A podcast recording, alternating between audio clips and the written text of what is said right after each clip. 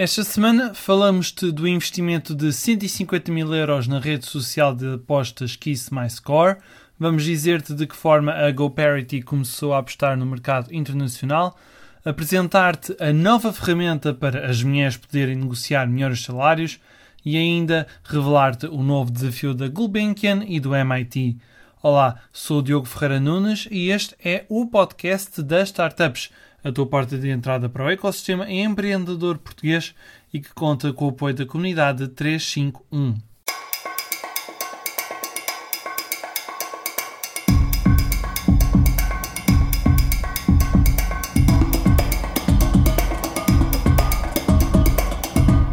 A Kiss My Score é a mais recente startup portuguesa a levantar capital em plena pandemia. Esta rede social do futebol recebeu um investimento de 150 mil euros em ronda pre-seed, liderada pela business angel portuguesa Core Angels. A operação vai permitir à plataforma portuguesa desenvolver novas ferramentas, crescer a equipa e ajudar mais clubes e marcas a aproximarem-se dos fãs. Com mais de 400 mil utilizadores, sobretudo em Portugal, França e Brasil, a Kiss My Score permite apostar sem dinheiro, os resultados com os amigos, trocar mensagens entre eles ou juntar-se mesmo a ligas privadas ou até oficiais. O Sport Lisboa e Benfica e o UFC Colónia da Alemanha são os principais clubes parceiros. A startup portuguesa também tem uma parceria com a empresa mundial de dados desportivos Octasports.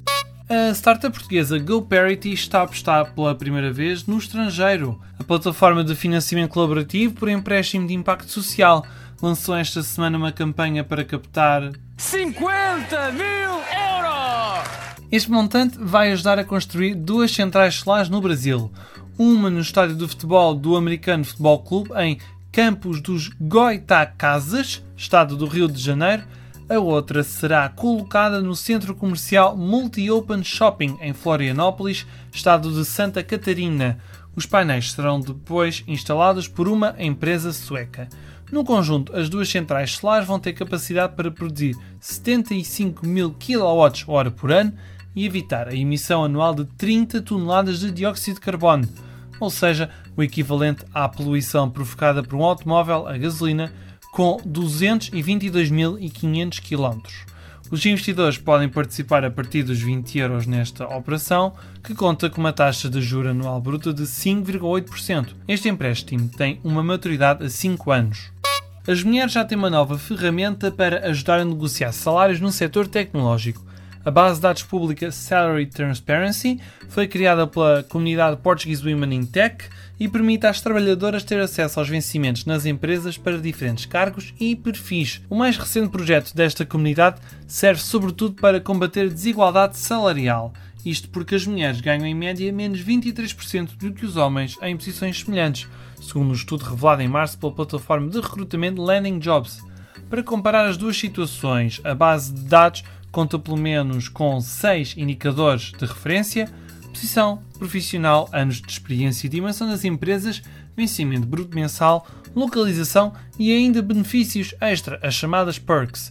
Todas estas informações constam de uma base de dados pública mas anónima e que é acessível através do link que deixamos na descrição deste episódio.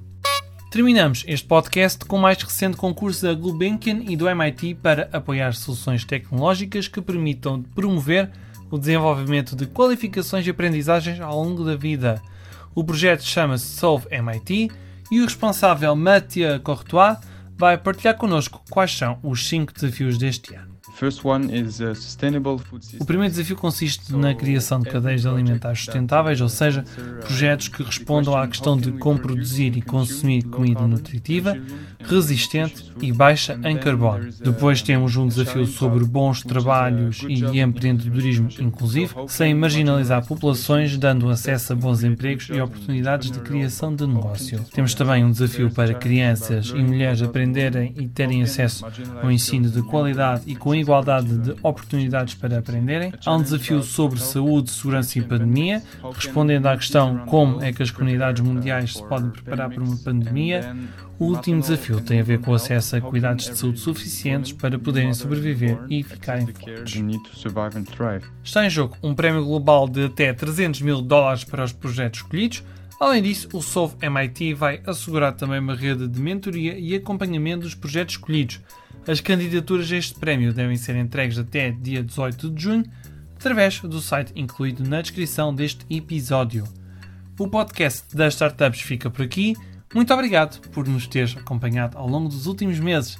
Se quiseres voltar a ouvir esta ou outras emissões, podes subscrever-nos no Spotify, Apple Podcasts e noutras plataformas. Se quiseres juntar-te à comunidade 351, basta ir a 351.network e pedir o teu convite.